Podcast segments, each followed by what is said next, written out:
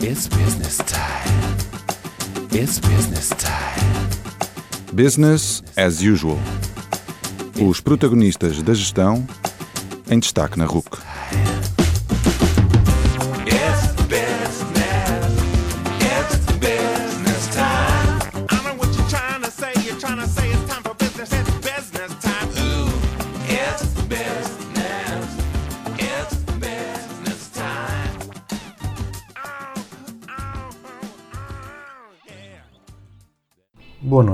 Bem-vindos ao 32º Business as Usual.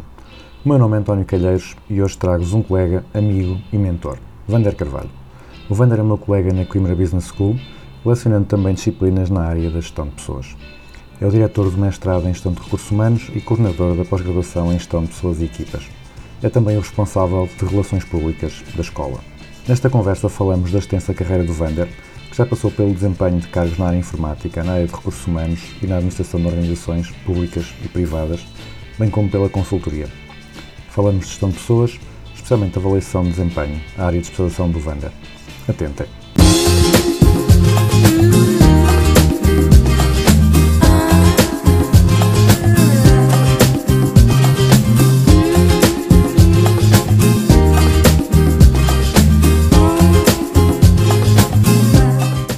Noite, Vander Carvalho. Obrigado pela disponibilidade para estar connosco eh, no Business as Usual. Vamos começar pelo, pelo seu perfil.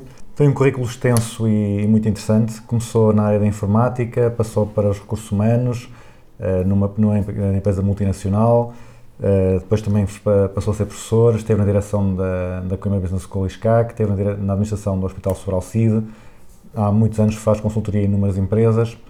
Ahm, Conte-nos um pouco melhor como é que é esse percurso, quais é que foram os momentos eh, mais marcantes, quais é que foram as decisões mais, mais difíceis e, eventualmente, o que é que levou a, a mudar da informática para os recursos humanos, a sair da indústria para depois vir para, para o ensino superior. Muito boa noite a todos. Também cumprimentar o auditório da, da RUC e, em particular, do programa Business as Usual. Uh, a pergunta que, que o António me coloca. Uh, o meu currículo é de facto já extenso, mas deve-se fundamentalmente à, à minha idade. Eu faço este ano, em setembro deste ano, faço 40 anos de trabalho ativo. Uh, comecei a trabalhar em 1979, depois de me casar, e ingressei, como, como disse muito bem, na área da informática. Uh, tive várias formações a nível da informática, analista de funções, e ingressei, na, posso dizer o nome, na IRC, hoje, hoje por acaso sou consultor, na IRC, mas tive ali pouco tempo, ainda esfiei o centro, o centro de informática da Câmara de, de Viseu, mas surgiu a oportunidade de ir para a Soporcel, ainda na área da, da informática, de analista de funções, e ingressei na Soporcel de facto, e aí fiz uma carreira eh, como gestor, que transitei depois da informática para a área de recursos humanos, onde fui, cheguei a ser responsável de toda a logística administrativa e também de uma área importante dos recursos humanos. A Soporcel marcou-me também de alguma maneira, porque foi onde eu aprendi de facto a ser gestor, os ensinamentos que tenho práticos de gestão vieram daí, foi de facto uma escola de gestão, que era uma escola que tinha um conjunto de pessoas da área de recursos humanos que tinham vindo da TAP e da Lisnave e criaram eh, a área de recursos humanos, que era de facto uma área eh, importantíssima. Eh, portanto, marcou-me de facto a Soporcel e onde eu comecei a tratar da gestão das pessoas, ou, ou gostar um bocadinho deste, deste tema, e cumulativamente na Soporcel surgiu a oportunidade de vir dar aulas para o ISCAC, ainda eh, na rua Luís de Camões, lá em cima, ao pé da Faculdade de Economia. Só, só, interrompendo, Ah, como é que surgiu na, na Soporcel essa mudança da informática para, para a gestão de pessoas, Porque, eh, foi simples, é porque eu pertencia à área de informática, mas nas aplicações que tinham a ver com recursos humanos. Ah. Já nas câmaras municipais na AIRC, eu estava dedicado a tudo o que era software aplicacional, ainda no tempo da, da programação COBOL, e depois, como havia a possibilidade, houve, existiu a possibilidade de ir para a Soporcel na área da informática, depois transitei, como eh, estas empresas, como sabes, criam muitos sistemas de informação, eh, conseguem autonomia, mas depois não têm capacidade de resposta para dar mais serviço externo. E então teve que se distribuir algumas das pessoas. Eu fui um deles que transitei imediatamente para, para a área de recursos humanos, chamava na altura, penso que a direção de pessoal. Uh, estive ali bastante tempo, todos os anos, depois ajudei, ajudei nos sistemas de, de informação que tinham a ver com os recursos humanos e também com o software. Eu era, no fundo, um, aquele que prestava algum, algum serviço aos utilizadores, prestação de serviço aos utilizadores, mas só da área de, de recursos humanos. Uh, ainda na Sopor Cell surgiu a, Sopor, surgiu a oportunidade de dar aulas à noite aqui no, no ISCAC, ainda na, como estava a dizer, na Rua Luís de Camões. Dei uma cadeira, fui convidado para dar uma cadeira que se chamava Economia da Empresa, que era assim uma cadeira um pouco híbrida, uh, e pronto, e comecei a gostar daquilo, tive aqui uns anos em tempo parcial, depois foram-me dando outras cadeiras, começaram a surgir algumas cadeiras, ou muito poucas ainda, de recursos humanos, depois podemos voltar a, a falar nisso, e uh, cumulativamente fiquei aqui na Sopocel. Eu só entro, de facto, a, a tempo de exclusividade para a Sopocel muito mais tarde. Ainda assim, uh, o meu percurso também, e que me marcou também de algum modo, foi a, a passagem pelo Sobral Cid, pelo Hospital Psiqui Psiquiátrico Sobral Cid, onde fui administrador, uh, executivo, e que estive lá, penso eu, que dois anos e meio. Curiosamente foi o Filipe Pereira que, que me deu posse como ministro, como ministro da Saúde. E foi uma experiência gratificante, esfiar médicos, esfiar enfermeiros, esfiar administrativos, e um hospital de, com aquela natureza, com doentes da área da, da, doença mental, foi muito interessante e também foi para mim um crescimento em termos de gestão, e aqui sim na gestão pública, que eu estava habituado à gestão, à gestão privada, das empresas privadas, e nomeadamente na altura só por ser de facto uma multinacional, e fui para aí. Também fui gestor da escola, isto é, da, do antigo ISCAC, hoje mais Coimbra Business School ISCAC, Uh, fui vice-presidente da escola durante, penso que um, um, ano e meio, ou coisa que foi, valha. Foi um dos responsáveis por me contratar na altura? Pois, na altura, é verdade, sim senhor, lembras bem. Uh, e também gostei, como gestor, é sempre complicado gerir, complicado, não digo que seja complicado, complexo gerir, gerir uma escola que tem alunos, tem funcionários, tem docentes, mas penso que correu bem, foi um, foi um momento de transição e também correu muito bem. A par disto, a minha carreira tem sido também muito prática, isto é, tenho, tentido, tenho tentado conciliar a atividade docente e os sistemas teóricos que nós vamos desenvolvendo e vamos investigando nas, na, na, escola com as empresas privadas, nomeadamente com as, as PMEs. Hoje posso, posso considerar que sou de algum modo um consultor das PMEs da área de recursos humanos, fundamentalmente a avaliação de desempenho, porque vim especializando na, na avaliação de desempenho, já na Soporcel eu ajudava, ou melhor, eu era um suporte para a direção na área da avaliação de desempenho. Portanto, eu, eu não posso dizer só um momento marcante da minha carreira, são este conjunto de momentos que, que, que me levaram. Evidente, depois também temos eh, algumas áreas que têm a ver com o caráter pessoal de cada um e com a família e com tudo isso, mas tudo isso é conciliado hoje, como sabes, neste balanço entre o trabalho e a, e a família. Mas no fundo era, era isso, não houve nada marcante assim específico, mas foi este conjunto situações que me marcaram na minha carreira. Um, esteve na. Carreira profissional, claro. A sua parcela é uma, é uma empresa privada, depois veio para, para o ISCA uma, uma entidade pública, o Sobralci também uma, uma instituição pública. Um, quais é que foram as principais diferenças, que choques eventualmente é que houve entre o privado e o público? Uh, claro que houve. Hoje, hoje, hoje, hoje em dia essa, essa situação está muito atenuada porque hoje a, a administração central e a administração local e mesmo a regional têm uma, uma, uma gestão muito próxima da gestão empresarial, da gestão empresarial privada. Mas é hoje, isto, isto foi há, para aí há, há menos de uma década, uma década, sinceramente, que aconteceu. Qualquer das maneiras, havia grandes diferenças. Uma pessoa está habituada a um regime de, eh, de empresas privadas, onde tem uma hierarquia mais formalizada, onde existe uma capacidade de flexibilidade de gerir os recursos humanos, os colaboradores, toda a estrutura, pode-se alterar a estrutura, pode-se fazer downsizing, pode-se reestruturar, tem um conjunto de situações e está, está agarrado àqueles procedimentos e àquelas regras e na função pública. Não estou, não estou com isto a dizer que não se gere bem na função pública, mas o ciclo produtivo é diferente, porque de facto as pessoas que estão, que estão a trabalhar com, na estrutura são pessoas que não, não têm a possibilidade, nós não temos a possibilidade de flexibilizar essas pessoas, isto é, de uh, jogar no sentido positivo, de utilizar as pessoas, esta, esta expressão é um, bocado, é um bocado forte, mas do melhor modo possível. É evidente que hoje isso mudou, esse paradigma mudou, porque com a revisão da administração e com os, as investigações que começaram a, a aparecer no management da administração central, tudo isso hoje gera-se o público praticamente como, como o privado. Mas há sempre uma diferença, é os colaboradores. Nós temos grande flexibilidade nas empresas privadas, perante eh, o que podemos fazer ou como podemos gerir e flexibilizar os trabalhadores, e os colaboradores da- das empresas e no Estado é muito difícil, porque existe toda uma, uma tradição e todo um conjunto de procedimentos e regras que leva a que os trabalhadores dificilmente possam eh, pá, ser despedidos, é o termo concreto, não é? Para não estarmos a, a desviar o- as, as siglas acerca disso. E de facto foi diferente. Para mim, quando eu vim, quando eu vim gerir, quando eu vim gerir a- aqui o ISCA, na parte administrativa e financeira e do pessoal, eh, foi para de algum modo um choque comigo, eu vinha habituado a uma hierarquia muito rígida e aqui a hierarquia é flexível. E, e, e notei logo perante os meus colegas que chegaram a dizer, chegaram a dizer alguns colegas, estão aí ainda a trabalhar comigo e são meus amigos, a dizer, oh Wanda, isto não é uma fábrica. Tu vieste de uma fábrica de produção de pasta e de papel isto não é uma fábrica. Portanto, aqui as coisas são um pouco diferentes. E houve uma cultura diferente, embora hoje esteja muito atenuada, até porque há sistemas hoje de informação, como o CIADAP e outros sistemas na, na estrutura do Estado e da gestão do, do Estado que são completamente idênticos ou muito próximos do que se faz na iniciativa privada. Tem havido da parte do Estado e da administração e do, e do conjunto, até a nível europeu, que se tente gerir tudo o que é administração pública, eh, autarquias, central e regional, de uma forma um pouco empresarial. Eu devo dizer, quando estive no hospital, no hospital já as coisas já foram completamente diferentes, no Hospital Soalcido, porque era um hospital EPE, era, portanto, um, um hospital que era tipo empresa, não é?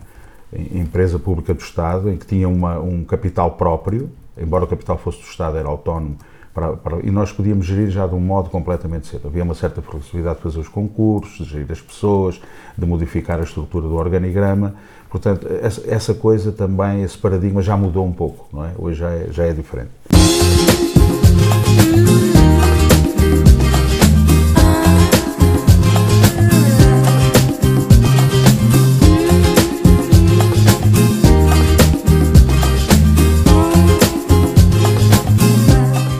Vamos passar para um tema mais atual, ou muito atual, que é o, o livro O Conta-me Histórias, em que o Wanda tem lá também uma história. Uma história Wander e o António também. também, sim. Uma história muito engraçada que toda a gente tem, tem acolhido bem e tem, e tem achado muito interessante. Primeiro, o, o Wander sei que teve, um, teve uma, uma influência decisiva na- no nascimento deste livro. Quero partilhar aqui com o nosso auditório como é que isso surgiu.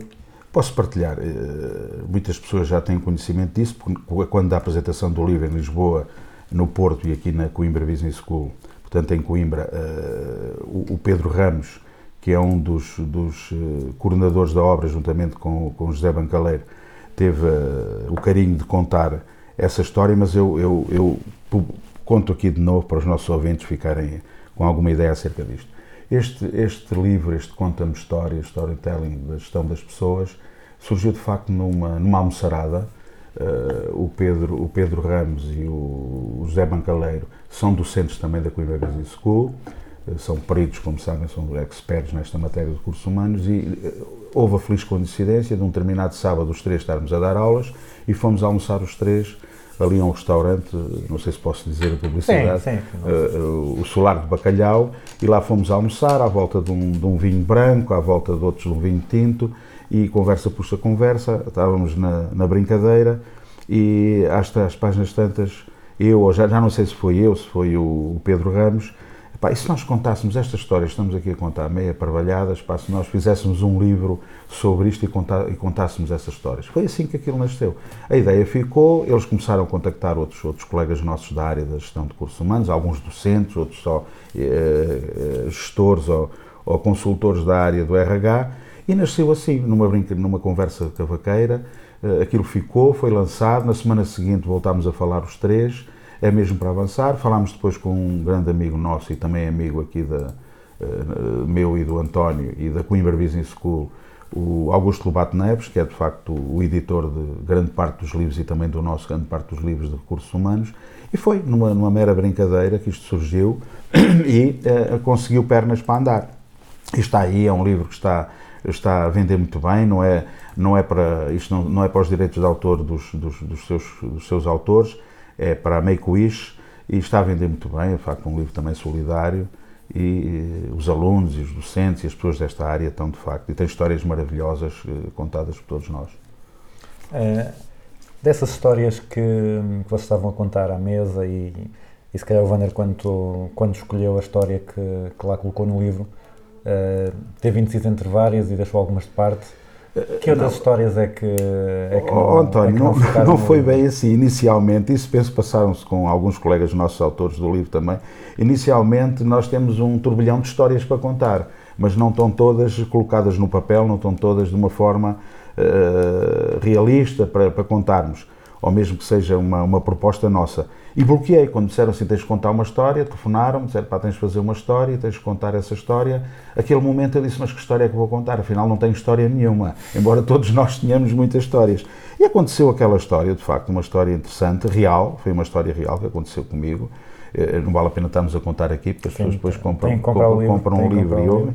Mas havia várias, várias histórias. Eu tenho histórias de recrutamento e seleção, tenho histórias de planeamento, tenho histórias aqui, inclusive no ISCA, pedagógicas com os alunos, alunos que estão aqui, que mais tarde ficam, amigos, no- ficam nossos amigos, isso também acontece contigo, como é óbvio, e que levam os ensinamentos que nós lhe demos, a pedagogia, a ciência, e depois vem na prática e, e quão tão frutuoso isso foi para todos nós e continua a ser.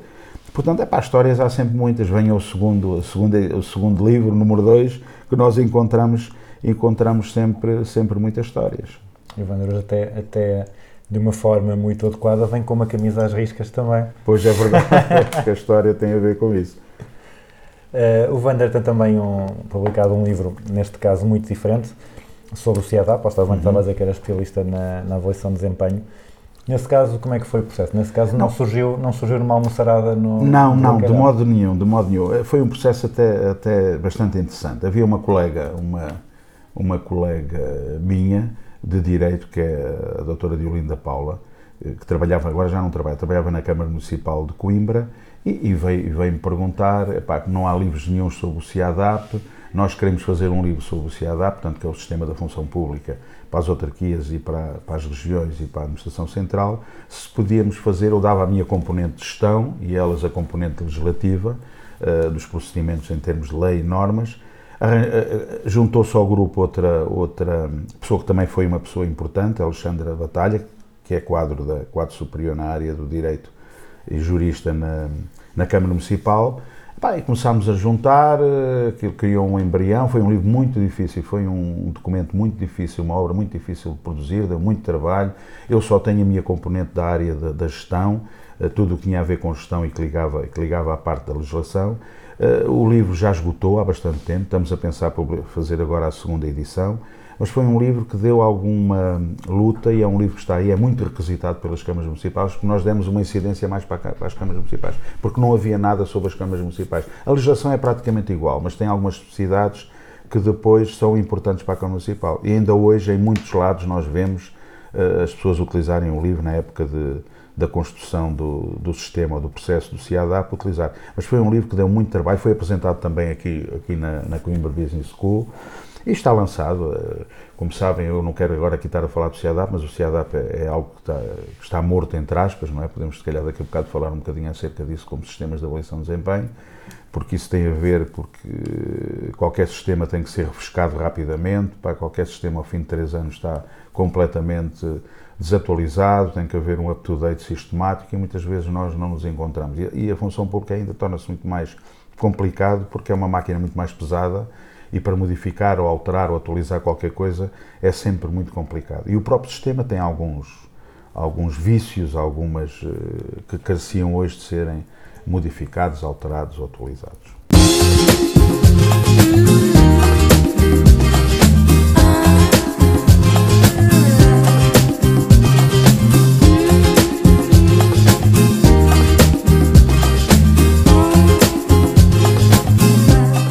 Passamos para esse tema da avaliação de, de desempenho. Uh, o Wanda estava então a dizer que na administração pública é complicado porque é uma máquina muito Pesada. muito pesada. Se tentarmos perceber o que é que faz com que um sistema de avaliação de desempenho uh, funcione bem e o que é que faz com, ou o que é que dificulte o seu sucesso, então, para além desta da dimensão, que é um- uma, das, uma das características da função pública, que outros fatores é que podem dificultar ou facilitar o, o sucesso de um sistema de avaliação de desempenho? Bom, eu, eu, eu talvez, oh, António, fosse um bocadinho mais atrás. Quando nós falamos hoje da avaliação de desempenho, para enquadrar melhor o assunto, quando falamos hoje da avaliação de desempenho, quase grande parte dos nossos gestores esquecem, tu sabes que não, mas grande parte dos nossos gestores esquecem, que é um dos elementos fundamentais hoje do management na área da gestão das pessoas. eh, deveria ser todas as empresas que, que tenham densidade crítica, tenham alguma dimensão, tenham um desenvolvimento dos seus quadros de trabalhadores, deviam ter um sistema de avaliação de desempenho, porque eh, está ligado, e isto é, é a realidade, qualquer sistema de avaliação de desempenho é como se fosse, sei lá, a cereja no, no topo do bolo, porque está ligado a todos os outros subsistemas da área de recursos humanos. Está. Quando nós estamos a fazer a avaliação de desempenho, estamos a planear recursos humanos, estamos a, a criar, a ver também o recrutamento e seleção, onde estão os layouts os layouts dos, dos, dos, anúncios que nós vamos colocar, a gestão de carreiras, a política remuneratória, a formação profissional, é um, é um mecanismo fundamental, é um instrumento dentro da área de recursos humanos que é fundamental. O problema é que muitas vezes não é utilizado com os objetivos que se deveriam ser. As empresas eh, solicitam aos consultores, aquelas que têm know-how próprio, podem fazer os, os seus sistemas, outras consultam, eh, consultam, ou melhor, solicitam a consultores para fazerem os seus sistemas, ou empresas de consultoria, mas muitas vezes, eh, eu, eu, eu vou ser muito claro, às vezes surge uma, a hipótese, acontece no mercado de trabalho onde eu estou inserido, nas PMEs, venha cá fazer um sistema de avaliação de desempenho, um empresário, que até está sensível a estas coisas. A primeira questão que nós colocamos é para que é que ele quer o sistema de avaliação de desempenho é de facto para estar ligado a toda a máquina de recursos humanos e à estratégia da empresa, é também estratégico para a empresa. Para que é que isto serve? Isto tem que servir, desde logo tem que ser motivador, porque se não é um processo motivador, não vale a pena fazer. O, o grande problema do. Perguntavas um dos problemas, eu avanço já com um dos grandes problemas dos sistemas de avaliação de desempenho, é que se faz uma vez ou duas e depois não se volta a fazer, mete-se na gaveta e não se faz ou porque os avaliadores não querem ou porque a estrutura da empresa não quer. Então, para isto funcionar, tem que, para já, isto tem que ter um peso absoluto da superestrutura da organização. As FIAs têm que estar com o sistema. E a administração, ou gerência, ou o que nós quisermos falar, superestrutura da organização, tem que efetivamente estar com o sistema, tem que comprar, como eu digo, o sistema. Depois, o sistema é algo que não nasce de, de fora para dentro, nasce de dentro. Nós temos que ver que sistema é que a, que a organização quer.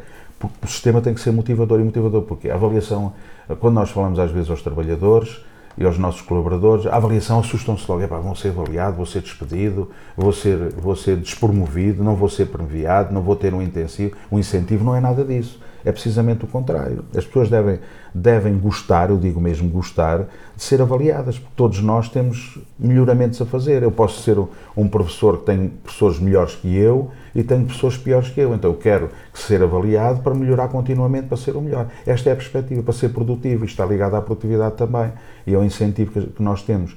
Portanto, esses objetivos da criação de um sistema de avaliação de desempenho são totais, porque depois então, sim senhor, serve para premiar as pessoas, serve para incentivar. Há uma coisa que ninguém fala que é fundamental, o levantamento das necessidades de formação. Nós, quando estamos a avaliar as pessoas, estamos a ver qual é a necessidade, qual é o hiato que ela precisa de preencher do ponto de vista formativo para conseguir desenvolver e, também, e ter maior produtividade. E nós encontramos muitas vezes nas empresas alguma dificuldade, não só dos colaboradores, mas esses, esses acabam por aceitar o sistema, mas Aqui, para mim, a peça fundamental no sistema de avaliação de desempenho são os avaliadores. São aqueles que são as fias diretas das pessoas, que são aqueles que conhecem as pessoas. Uh, estes erros, acontecem muitos erros, pois há um conjunto de erros que podem acontecer na avaliação, que tem a ver com a, com a equidade, com a justiça relativa. Estes erros são atenuados fundamentalmente com formação profissional, com formação da área. Uh, mostrar o que é que o sistema pretende, o que é que se pretende com o sistema, quais são os seus objetivos, não torná-lo uh, com vícios, expurgar os vícios que eventualmente à partida nós podemos encontrar para o futuro e desenvolver desse tipo de tarefa. Só que isto, isto, isto torna-se um pouco difícil, porque isto também tem uma carga administrativa. Por mais, por mais informatização ou por mais sistemas de informação que nós utilizamos na avaliação de desempenho, tem uma carga muito administrativa. E depois tocamos naquilo, de certeza que tu me vais perguntar, uh, uh, critérios ou fatores de avaliação quantitativos ou qualitativos. Epá, que é que nós podemos fazer nas empresas? Isto, isto, o sistema, eu costumo dizer aos meus alunos isto, um sistema de avaliação de desempenho é tanto melhor, tanto melhor, quanto mais objetivo for. Mas nós tratamos de pessoas. Como tratamos de pessoas, tratamos de, de seres humanos, há uma carga de subjetividade muito grande. Está logo uma carga muito grande. Por mais critérios que nós definamos, fiquem os procedimentos, as regras, todos os critérios, há sempre uma capacidade flexível da interpretação do ponto de vista do avaliador.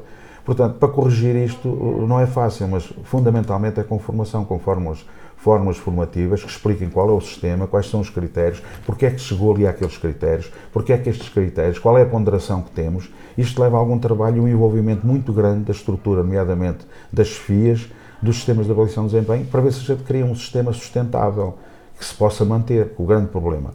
Outro, outro problema que nós encontramos também quando criamos é que não vamos fazer um sistema de avaliação de desempenho se a empresa não tem um manual de funções ou de competências. Não dá. Por mais que nós procuramos criar critérios avulsos, não, nós temos que ter um entendimento de quais são as funções ou as competências para a partir daí criar fatores que podemos avaliar. Os tais comportamentais, eh, com valores comportamentais, qualitativos e os quantitativos que são muito mais mensuráveis. Tudo isto são problemas que se, que se levantam. Outro, outro problema que às vezes se levanta, e que tem, mas que tem solução. Eh, Muitas vezes há uma conflitualidade muito grande na empresa. Estar a avaliar uma empresa com grandes níveis de conflitualidade, de conflitos, é muito difícil ser, eh, ser sustentável ou sequer até arrancar o sistema. Como é que isto se faz? Temos que ir ver onde é que são os focos de conflitualidade ou com, ou com uma, um inquérito de satisfação dos trabalhadores ou uma coisa do Esses género. conflitos normalmente são entre colegas ou entre chefias e subordinados? António, há tudo. Há entre desfias e subordinados, os, os- e as desfias e os subordinados são muito complicados, porque depois é o, é o, é o chefe que vai avaliar, é o avaliador que vai avaliar. Entre colegas também, porque se existem, por exemplo, na mesma área, vários colegas que, que estão completamente, há conflitos que tenham a ver até com a situação e com a idade que eles têm, que eles têm na empresa, a sua justiça relativa, pá, o sistema de avaliação de desempenho não vai corrigir isso se, se esse assunto não tivesse sido primeiro arrumado como deve ser. E para isso é que nós fazemos muitas vezes inquéritos, são rápidos, inquéritos de satisfação aos, aos colaboradores, top-down, a todos os níveis, onde vamos ver onde é que eventualmente há focos mais importantes que, que, que afetem a criação ou o levantamento ou o arranque do sistema de avaliação de, de avaliação de desempenho. Isto é sempre, é sempre problemático. Depois há outra área que é quando arrancamos com o sistema, o conseguir que ele seja estável, sustentável e se mantenha pelo menos 3 ou 4 anos. Muitas vezes visitamos as empresas e no ano seguinte ou dois anos depois não existem, porque também existe outro assunto que não estamos aqui a tocar, que é o aspecto financeiro. Muitos desses sistemas estão ligados a prémios, a incentivos, a promoções, a evolução na carreira. E muitas vezes as empresas sabem, avaliam, sabem quem são os seus talentos através da avaliação de desempenho, mas muitas vezes não os conseguem remunerar, porque não geraram cash flows, não, não geraram na, na parte financeira suficiente para promover as pessoas para novos lugares na carreira, que é sempre, a carreira está sempre associada também à avaliação de desempenho, aspectos formativos da sua ação profissional e do dinheiro que a empresa dispõe para, ou com benefícios sociais, ou mesmo com prémios eh, pecuniários, conseguir orientar e promover as pessoas, que todos nós gostamos de ter, estamos motivados, produzimos, mas queremos, queremos que o nosso resultado seja compensado, como é óbvio, não é?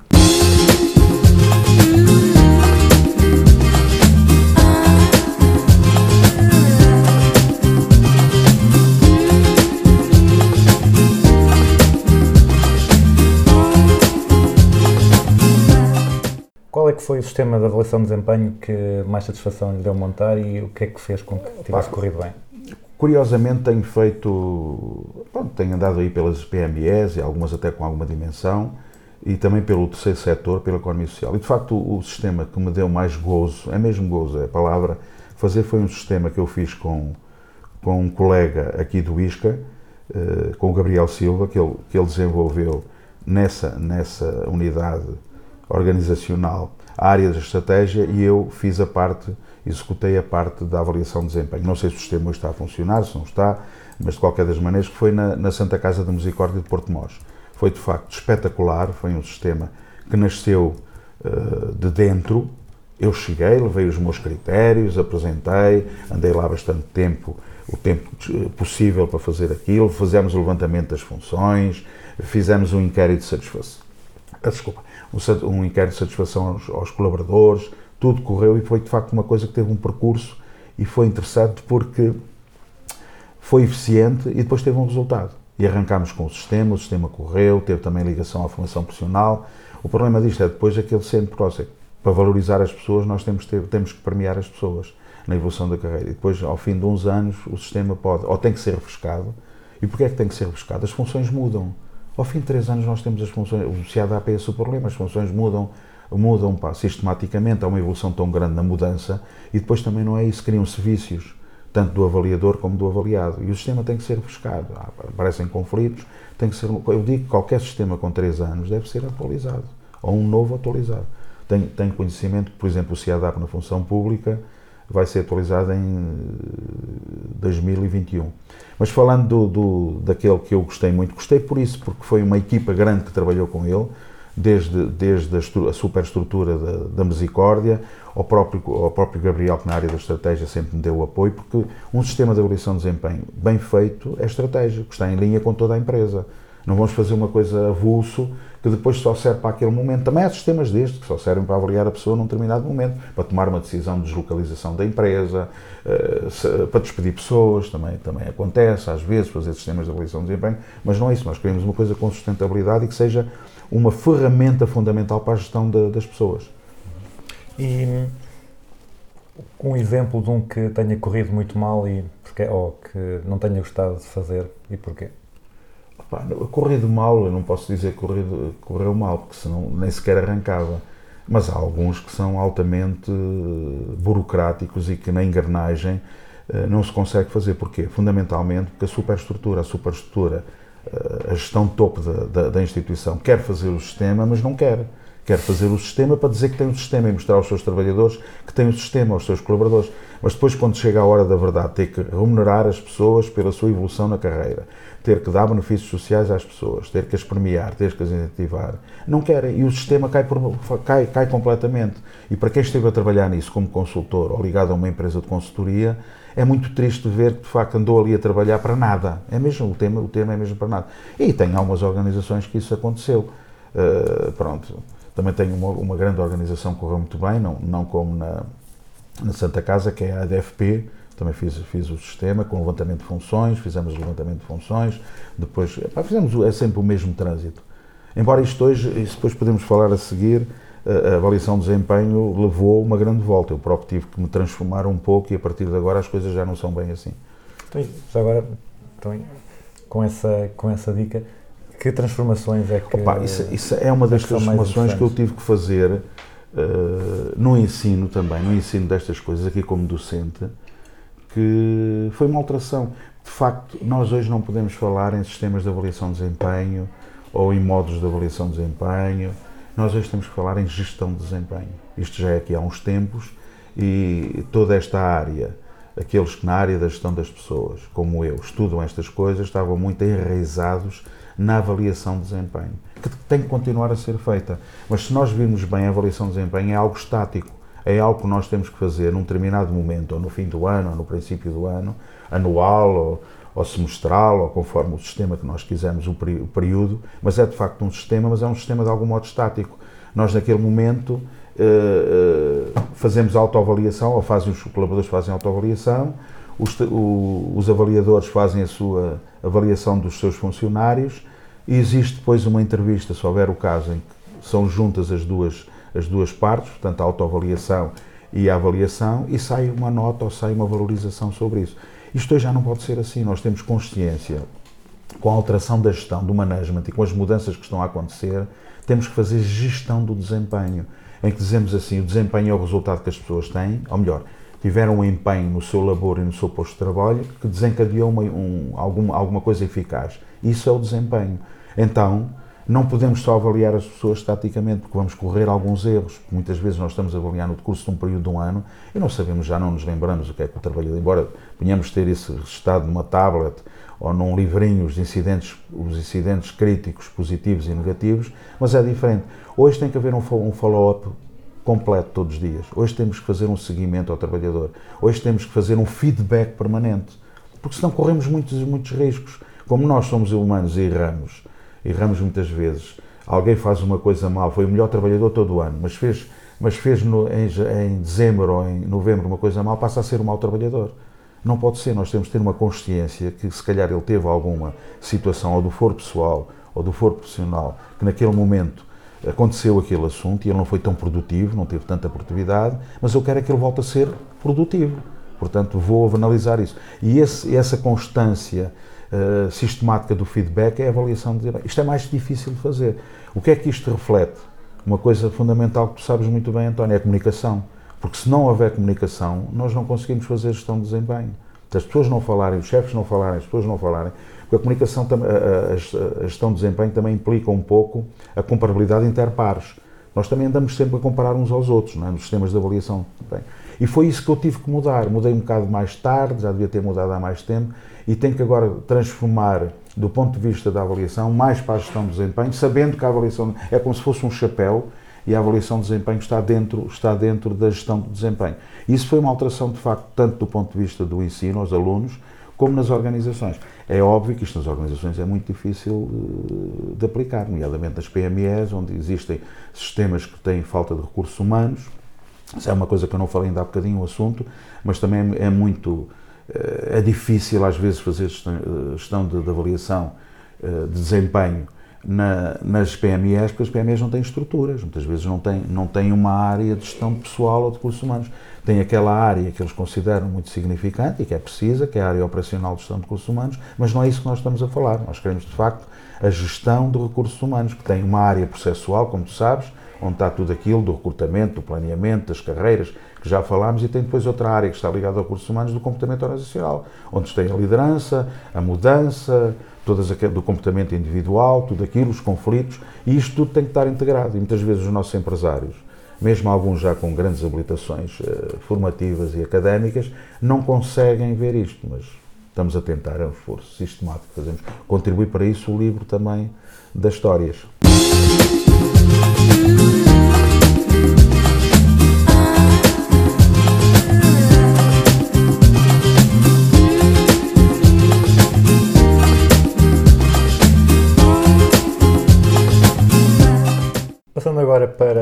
Coimbra Business School, eu lembro-me que, sei lá, uns, antes de entrar em, em vigor Bolonha, a área de recursos humanos era praticamente o Vander que tinha uma, dava uma disciplina de gestão de recursos humanos e, e de comportamento.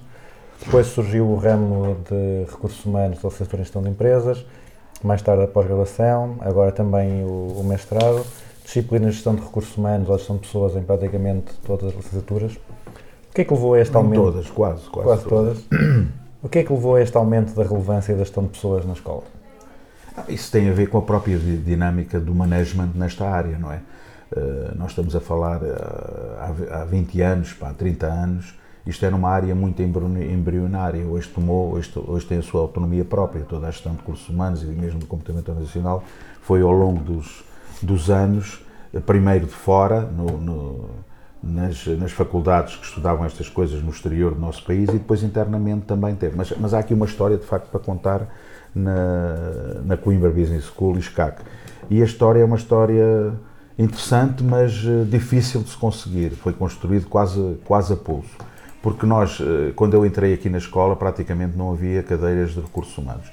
Mas os colegas, os nossos colegas da área de gestão, estavam sensíveis a isso, de algum modo estavam sensíveis a isso, mas não, não existia.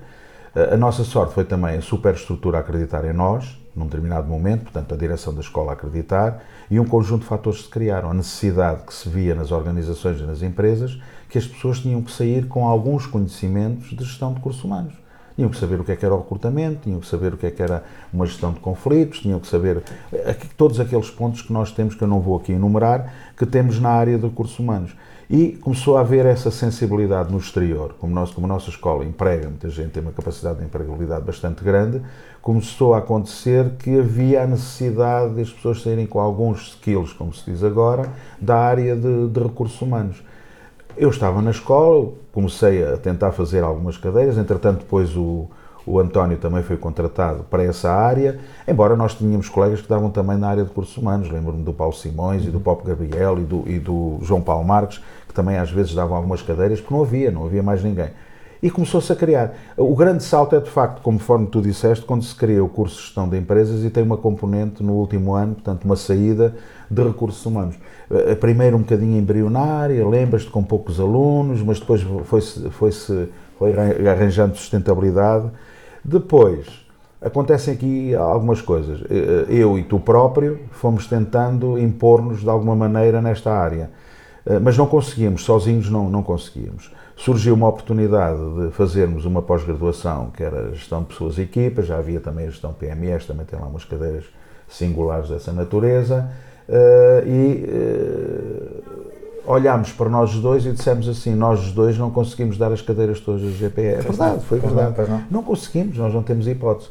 E surgiu a oportunidade de contactarmos um amigo em Lisboa, que, é o, que era na altura o responsável da, da RH Magazine e hoje da, da editora RH, o, já que nomeei o nome dele, e não quero demais nomear o nome dele, o Augusto Lobato Neves, e socorremos dele, fomos falar com ele e ele começou-nos. Ele, como tem um al- alfobre enorme de docentes em Lisboa da área de recursos humanos, Lisboa é Lisboa, Porto é Porto, Coimbra é Coimbra, isto é Zona Centro, não havia aqui nada, nós somos um marco histórico aqui na, na Zona Centro da área de recursos humanos e fomos, fomos procurar professores, professores que eram autênticos gurus desta área, não é? O José Bancaleiro, o Pedro Ramos da TAP, o José Bancaleiro como consultor e outros professores, estou-me a lembrar do Damasceno, o Jorge Caldeira, o Paulo Guerra, professores todos da área e outros, posso, se me esquecer, não, não, não é de propósito, eh, e criámos uma densidade crítica para conseguirmos ter na área dos recursos humanos. Não eram pessoas do quadro, mas de facto que eram importantes. Eles gostaram da escola, eram remunerados, não é uma remuneração equiparável aos preços que existem em Lisboa no Porto, mas tinham a sua remuneração, gostaram da escola, foram bem recebidos e hoje posso dizer que são indivíduos amigos da escola e professores da escola. Logo a seguir, criámos ainda mais dimensão crítica e dissemos assim, mas por que não fazer, na sequência da nossa gestão de empresas com a saída de recursos humanos, o ramo de recursos humanos, por que não fazer um mestrado nesta área?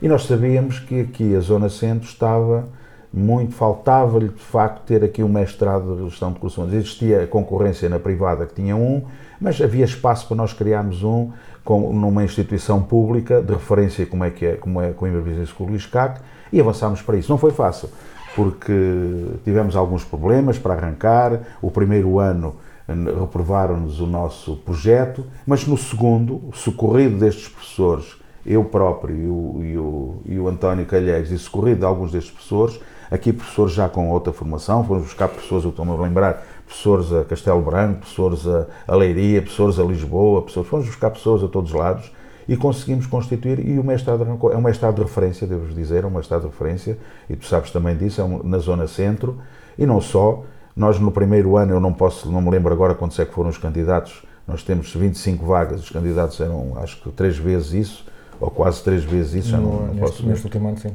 Muitos, ano, sim. e, e tem sido a referência, tem estado a correr bem, eh, já, já acabámos o primeiro ano, o primeiro ano é sempre um ano de cobaia, há sempre acertos a fazer, mas de facto nós conseguimos, eu também devo dizer, conseguimos um pouco com este paradigma de que foi tornada a Escola de Negócios de Coimbra, porque senão se calhar se fosse aquele eh, isca antigo, ligado só à vivência das contabilidades e à vivência de uma área muito administrativa, não tínhamos conseguido dar este salto, mas que a escola abriu várias áreas, não foi só esta, várias áreas, a área do direito, a área do marketing, diversas áreas que abriu e também abriu aqui a área de recursos humanos. E hoje é fundamental. A, a par disto, começamos a ter uma consciência que, que gerir os recursos humanos é fundamental e que não tem só eh, a parte da eficácia realista, tem também uma parte toda comportamental e de valores comportamentais, que nós aqui também ensinamos, os chamados hoje que nós chamamos, damos um nome, assim, um nome um bocado não- eu não considero o nome correto, que são soft skills, que dizem que os requisitos são leves, para mim eles são, são bem, bem poderosos e com um power muito grande, que se- nós podemos ser grandes técnicos, mas se não tivermos aliados um comportamento, uma atitude eh, em relação a isso, depois não conseguimos expressar e desenvolver a nossa atividade. E foi. Aí também agradecer à superestrutura que acreditou em nós, lembro-me do Manuel Castelo Branco, que foi um impulsionador também desta área, o Pedro Costa, que está agora na presidência também, também é ativo e tem, e tem solicitado, tem, tem nos solicitado para não perdermos tempo e estarmos sempre à frente e criarmos novas. Também a par disto, começámos a criar, e nisso penso que somos eh, quase campeões, eventos de toda a natureza sobre a área de recursos humanos. Então, ainda hoje vamos ter um evento sobre, sobre essa área. No fundo era, era um bocado isto que eu, que eu acho que, que levou a que nós tivéssemos um marco aqui na história da gestão de recursos humanos da Zona Centro.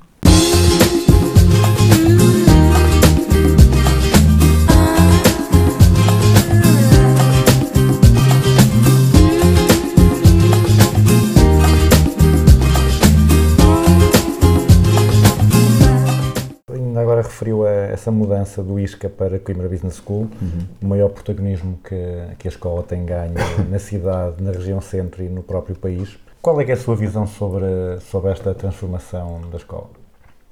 Eu sou totalmente favorável a essa transformação. Como sabes, sou também o Relações Públicas da escola, que inerentemente estou, estou ligado sempre a essa.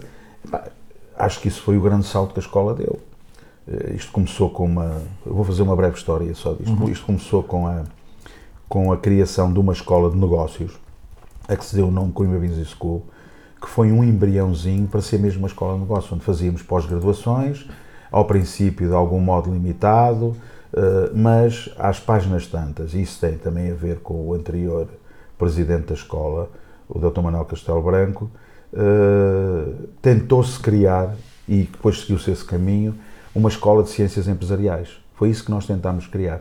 E então, hoje, se repararem, hoje, o nome ISCA confunde-se com Coimbra Business School. Hoje é mais Coimbra Business School e o ISCA. Eh, nós não, não podemos deixar cair o ISCA, a sigla ISCA, porque de facto nós também somos uma escola de contabilidade, também somos uma escola administrativa, com auditoria, com análise financeira, com todos esses dados que são fundamentais. Mas de facto, nessa altura foi criada a visão de criar uma escola e migrar, migrar completamente para uma escola de negócios de Coimbra. Não, não, não deixando cair o ISCA ou tudo o que lhe estava associado, mas criar uma, uma escola de negócios, a Coimbra Business School. Isso deu um impacto muito grande publicitário no exterior. Isso foi, foi criou-se essa marca. A marca hoje está completamente enraizada na sociedade civil e até já é uma marca internacional, podemos dizer. Associada aqui, qualquer marca tem que ter grandes associações, associada a um corpo docente exigente e que cumpre as suas tarefas, associada a um conjunto de funcionários que vivem a escola e se dedicam à escola, associada a um conjunto de alunos carentes deste tipo de atividades e desta modernização da área da gestão, tudo isto foi um conjunto, também com um poderosíssimo, não tem que se dizer marketing, com um poderosíssimo marketing, a escola passou, passou a ter a dizer assim, não, nós temos alunos, temos, temos eh, professores, temos funcionários, temos o espaço físico, temos a nossa biblioteca, mas temos que também nos abrir ao mundo e divulgar. E um conjunto de conferências de toda a natureza, das mais diversas áreas, levaram a que, de facto, o exemplo dos cursos humanos também é isso, levaram que a escola hoje seja uma escola dinâmica, conhecida, que não parasse no tempo e que está em movimento. Eu devo só contar aqui uma história, uma história pequenina, que tem a ver com o anterior presidente, mas é sintomática de como é que a escola viveu e a visão estratégica que aconteceu na escola, que é, inicialmente, quando eu sou chamado para o projeto também de ser Relações Públicas da escola, pelo anterior presidente, que agora continuo também com, com o atual presidente, lembra-me que fui chamado, eh, queres ser Relações Públicas, eu não queria, não sabia muito disto, mas pronto, por uma questão de confiança e de bom, boa ligação ao, ao meu colega Manuel Castelo Branco, acedi e vi logo alterações que algumas que eu não concordei. Não concordei, sei lá, por exemplo, nós alugávamos o auditório. Nosso auditório tem 200 e tal lugares, alugámos o auditório. E, e a gestão pensou no assunto e diz: não alugamos mais o auditório. Quem quiser utilizar o auditório do exterior, utiliza o auditório com uma, com uma condição. Tem que pôr no site uh, a Coimbra Business School, tem que comunicar com a Coimbra Business School, tem que comunicar todos os eventos que faz no ISCA, Coimbra Business School, tem que comunicar no seu site e fora para o exterior e criou-se aqui uma parceria com vários protocolos, essa, esta, esta dinamização de protocolos com todas as entidades, em que nós oferecemos a comunicação, oferecemos as salas, oferecemos o auditório, mas temos o retorno comunicativo e de imagem de marketing poderosíssimo que nos mostra no exterior. E a escola está aí, está aí com N mestrados, N licenciaturas, muitas pós-graduações e também cursos breves e conferências a toda a hora, que é uma dinâmica. Às vezes até são conferências que nós costumamos dizer que são demais, mas nunca é demais para os nossos alunos e para a sociedade civil. E abriu-se também à sociedade civil. Todos os eventos que nós fazemos são abertos à sociedade civil. E de facto a escola hoje está. Epá, agora é só manter, manter, sustentar e não deixar voltar para trás. Hum, estamos a bocado a falar também da, da questão da- das soft skills e das hard skills e eh, ainda há muitas pessoas eh, de fora da escola, mas também na escola, que acham que um gestor deve ser essencialmente uma pessoa financeira, deve estar apenas focada ou mais focada nessa área. Como é que tentaria convencer essas pessoas da importância da gestão de pessoas? António, isso já foi mais, mas eh, naqueles tempos que tu falaste ainda há bocado do, do- de queremos avançar na área de recursos humanos, era muito difícil. Para que é que é isso da área de recursos humanos? Para que é que isso serve? Nós queremos é trabalhar puro e duro, mas nós, nós sabemos hoje, e eles começam a ter consciência também disso, eu ainda há bocadinho já toquei um bocado nisso, eu convencia muito simplesmente. Tu podes ter um trabalhador ou, ou ensinar aqui um estudante a parte técnica toda, por exemplo, eu vou até um contabilista. A parte técnica de um contabilista, ou melhor, um auditor é mais, é mais, é mais interessante a aplicação. Um auditor, se esse auditor não tiver valores comportamentais para fazer brilhar a sua atividade profissional, não vai lá. Ele pode ser, eu faço recrutamento também em algumas PMEs.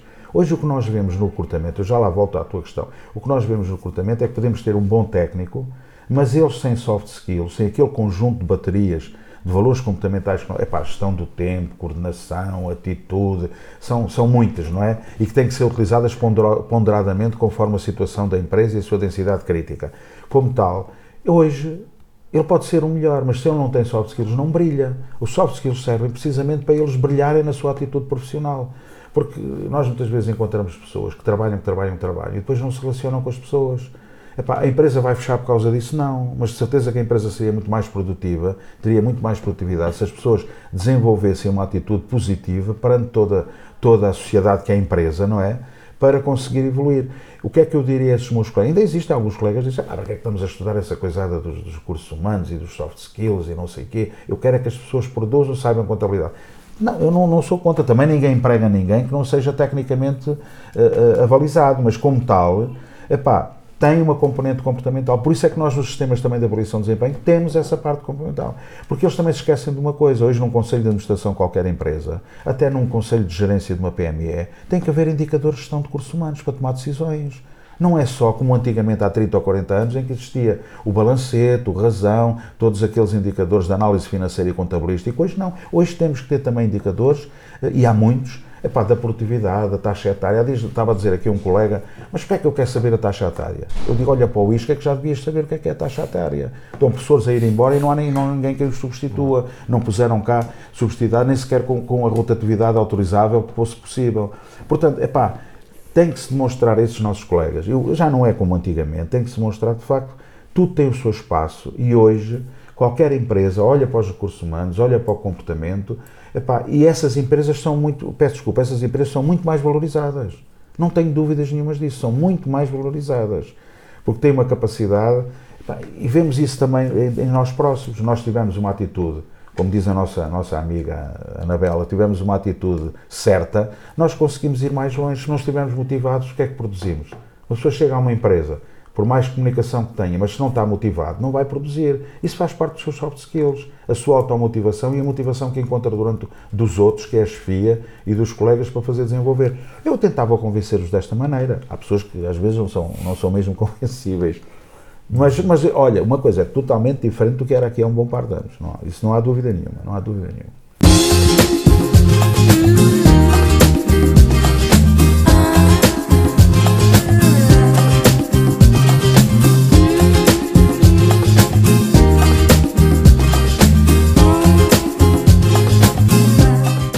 Passemos agora para assuntos mais pessoais. O Vander é conhecido por ter horários fora do habitual. Como é que surgiram esses horários e que, é que, que vantagens é que isso traz e que, que dificuldades é que às vezes possa trazer? vantagens eh, traz muita porque eu gosto, não é? Como eu gosto disso, traz muita. Isto tem, isto tem a ver com muita, tem a ver com a organização do trabalho, tem a ver com os hobbies que eu também tenho, Epá, tem a ver com um conjunto, tem a ver com um conjunto de situações eh, que são de facto for pessoal e da vida pessoal. Eu habituei-me a dormir muito pouco em jovem, portanto, desde os meus 18 anos que duro mesmo muito pouco, duro mesmo muito pouco, mas não é porque eu queira dormir muito pouco, é o meu biorritmo é assim. O meu biorritmo é assim e considero bem. O meu pai até me dizia, coitadinho, já, já não está neste mundo, dizia ao Vander, tu vais morrer cedo porque dormes muito pouco. Eu dizia ao meu pai na brincadeira, pai, mas eu faço dois dias num. Eu faço dois dias num. E de facto faço. E, e faço. Há sempre muitas coisas para fazer. Não é só aspectos lúdicos. Aspectos lúdicos. A gente prepara aulas, a gente, eu tenho alguns hobbies que estou a ocupar nesses tempos, nomeadamente, como sabes, os hobbies de política internacional ocupam um pouco nisso, para estudar, para ler, para participar. Epá, e habituei-me. Desvantagens tem. Tem desvantagens, porque às vezes nós andamos, eu ando em contraciclo da minha família. Quando a minha família está a deitar às 11h30 ou meia-noite, eu só me vou deitar lá para as 4 ou 3h30 da manhã. Portanto, ando aqui um bocado no contraciclo. Mas como eu, eu durmo pouco, acabo por apanhar o ritmo logo no dia seguinte. Epá, depois também gosto muito, gosto muito de, de me divertir. E isso também, à noite, às vezes, a gente sai, está com os amigos, que eu, para mim a vida sem amigos de facto não é vida, temos a família, mas a vida sem amigos não é vida. Isso tem um pouco, não sei se responder bem à questão, mas tem um pouco com isso e aproveito esses horários também para trabalhar, porque sou flexível desse ponto de vista e tenho mais tempo disponível, de facto tenho mais tempo disponível e tento aproveitá-lo da melhor maneira possível. Wander falou agora do, também do seu interesse na, na política internacional. Uh, esteve a fazer o doutoramento na- nessa área tem agora uma coluna na- semanal na- nas Beiras eh, sobre, sobre a geopolítica. Eh, de onde é que surgiu esse gosto? Não, isso, isso surgiu mesmo do tal doutoramento que eu não concluí, só fiz a parte curricular, eh, não concluí porque questões de tempo e era em Lisboa, na Católica, e, e gostei muito. Quando eu estava no, no Hospital Sobralcide, eh, inscrevi-me no doutoramento, ia ao doutoramento ao, ao sábado e à terça-feira, salvo erro, e pronto, gostei muito daquilo, tive muitos professores que ficaram meus amigos, o professor Adriano Moreira, que na altura até era o meu, era, ia ser o meu orientador eh, da minha tese de doutoramento. E fiquei amigos, Miguel Monjardino, Montes, o, o almirantes, generais, e, pá, e, de facto gostei daquilo, aquilo tocou comigo, a política internacional, a geoestratégia, a discussão militar da estratégia, tocou tudo comigo. E ficou isso, como, como eu tive um relacionamento muito bom com, essa, com essas pessoas, Uh, quando acabei a parte curricular do, do doutoramento, regressei a Coimbra, já não tive hipótese, ainda tinha inscrito um ano ou dois, mas não tive hipótese de completar, mas ficou sempre essa ligação. Eu ainda, consigo, ainda participo muitas vezes no, no, no vou, costumo ir uh, ao curso de estudos políticos que, que acontecem no IEP, no Instituto de Estudos Políticos da Católica. Bem, ficou e hoje comecei a escrever umas coisas por isso, escrevo, falo e gosto muito da política internacional. Uh, gostava de fazer um livro tencionava fazer um livro sobre a geoestratégia do Atlântico Sul. Vamos lá ver se, se eu vou, vou, conseguir, mas tenho essa intenção.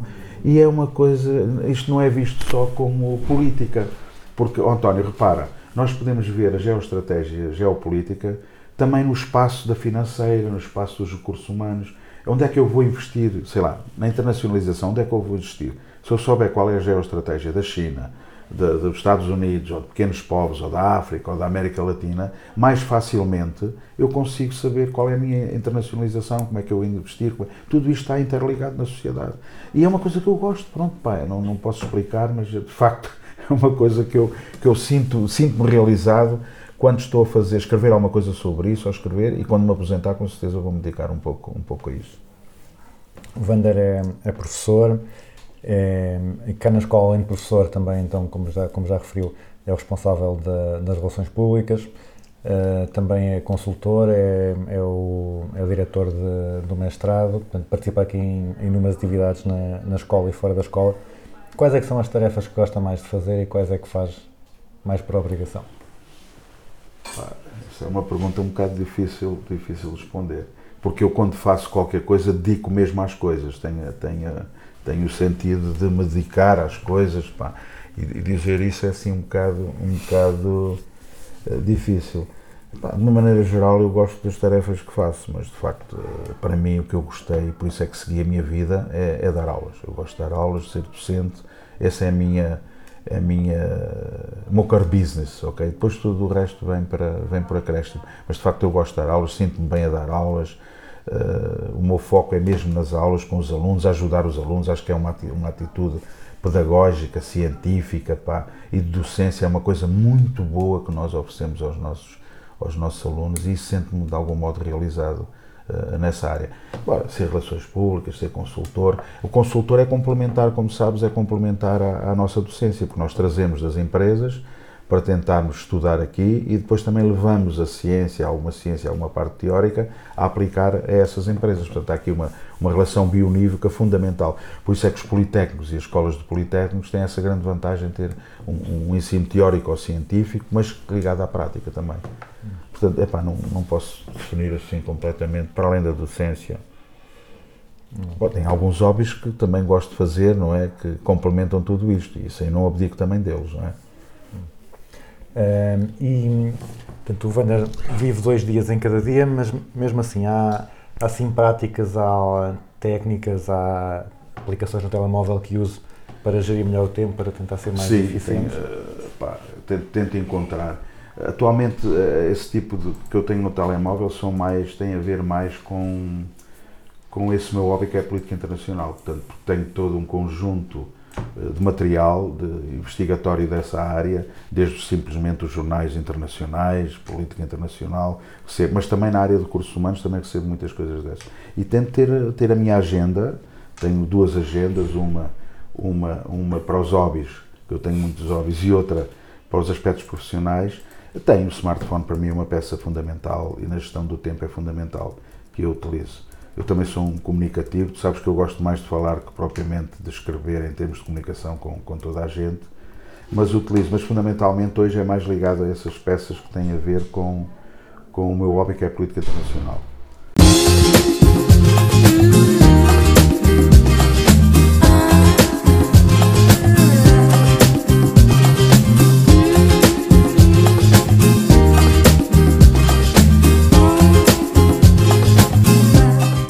Agora vamos passar para, para a fase final da- do programa, que é o que eu chamo a grelha fixa, aquele conjunto de perguntas que são iguais para todos os convidados. A primeira é uma empresa ou um guru, ou ambos, que, que o Vander admire, que o tenham marcado ou que, que veja como um exemplo. Epá, a, empre- a empresa que me marcou de facto como gestor e onde eu aprendi a ser gestor e depois também continuadamente gestor de recursos humanos foi a Só para o Céu. Hoje Navigator foi com uma cultura muito de gestão, de muita relação das pessoas, com uma, uma comunicação muito boa, pelo menos nesses tempos que eu passei por lá, espetacular. O gestor, epá, foi o meu diretor da altura, que já esteve aqui nesta escola, o professor, o, o Dr. Rodrigo Ferreira, eh, também dessa empresa, também dessa empresa. Outra pessoa que eu admiro, não tem nada a ver com isto, é a professora Diana Moreira, com quem tenho uma ligação muito grande e de facto é, é também um indivíduo, não seja propriamente da área de recursos humanos, é mais das relações internacionais, mas também admiro. Mas de facto, a Só para o Céu, hoje Navigator, marcou-me e esse gestor, eh, foi, talvez fosse esse homem, o tal das, das, da camisa às riscas, que me impulsionou para ser hoje o que é que eu sou na área da docência e de- das empresas. Ah, um livro que toda a gente devia ler, para além do, dos do Vander. Pode ser um livro técnico Agora, eu ia dizer que era, que era o Histórias, mas, o António. Não, tenho, tenho dois livros pá, que se calhar aconselhava a toda a gente ler, dois livros eh, fundamentais. Estão sempre presentes. É o Príncipe, do Nicolau Maqui- Maquiavel, eh, não pelo eh, próprio significado dele, mas ou sim também pelo significado, tem a ver com a estratégia, não só estratégia militar, não só estratégia política, não só geoestratégia, mas que nós de vez em quando devíamos revisitar o livro e ver o que é que pode acontecer e o que é que podemos fazer e o que é que podemos ser solicitados a que aconteça. E estão ali alguns instrumentos poderosíssimos, algumas ferramentas que lendo o livro nos, sei lá como é que eu ia dizer, nos protege mais, mas também nos prepara para. E outro livro, que é um livro que eu tenho sempre presente, como oferecido por um amigo, é o Pós-Guerra do Tony Judd. E se nós lemos o Pós-Guerra do Tony Judd, se nós o lermos, pá, eh, é um livro que foi, que foi construído, é, no fundo é a história da Europa depois de 19, até depois de 1945 e que se nós formos ver este livro encontramos muita coisa que está a acontecer hoje. Está a acontecer hoje. A história não se repete, mas tem fatores muito particularmente muito idênticos. E eu aconselho toda a gente a ler este livro, que é um livro, um livro poderosíssimo. Epá, fugir dos livros da nossa área, porque pronto, isso aí as pessoas têm que comprar e ler, não é? Eh, um conceito ou uma prática de- da gestão que veja mal compreendido ou mal aplicado pelas empresas, pelos gestores, pelas pessoas. Olha, eh, eu ainda há bocadinho falei nisso, epá, é, eh, os gestores não, não saberem o que é avaliação, não saberem o que é gestão de desempenho, fundamentalmente, não saberem que isso é uma ferramenta poderosíssima, um instrumento poderosíssimo para usar, eh, penso que tem mais a ver com isso. Que é um processo que tem que ser execuível, justo, motivador, eh, sem conflitos, pá. E é um, é um pouco, tem um pouco a ver com isso, pá, tem um pouco a ver com isso. E um conceito ou uma prática da gestão eh, sobre a qual tenho mudado de ideias. Seria que antes achasse que era boa e depois a pessoa não Não, gostar o, tanto. o ou próprio facto, o próprio facto, como nós hoje damos aulas e dávamos há 10 ou 20 anos. O, epá, isso é fundamental.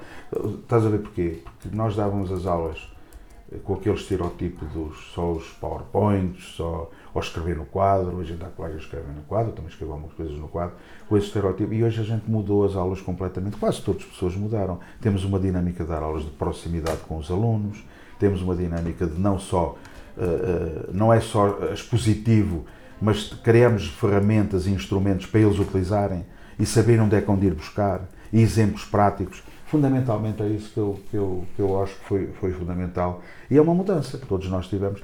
É uma mudança às vezes até eh, quase imposta, porque não podíamos estar naquele registro anterior. Eu acho, acho isso interessantíssimo.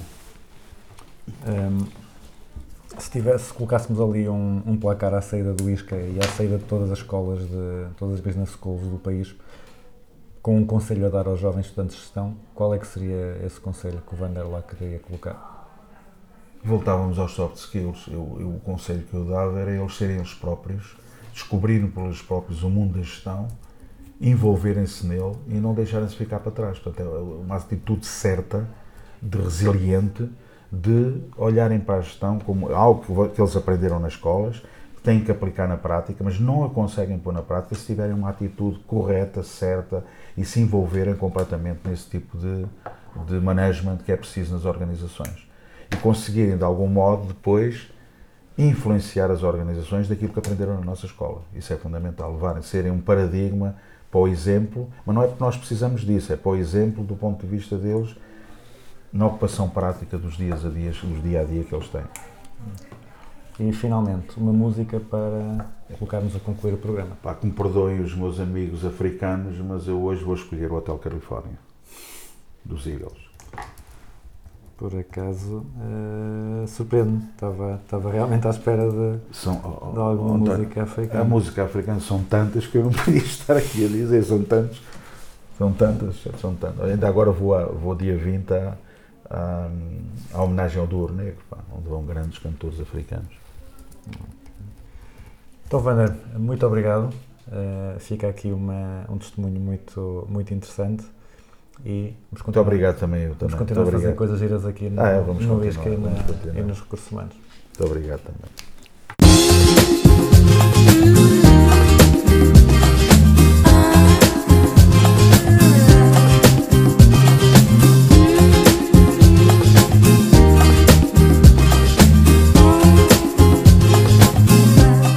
E assim termina o 32º Business as Usual com o Vander Carvalho. É sempre agradável conversar com o Vander e esta conversa não foi uma exceção. Recomendo a aquisição do Conta-me Histórias, onde podem ler a história do Vander e mais outras 50 histórias interessantes de outros 50 gurus da gestão de pessoas em Portugal. Recomendo também que voltem à nossa antena daqui a duas semanas para mais um Business as Usual. Até lá, fiquem com o Hotel Califórnia dos Eagles.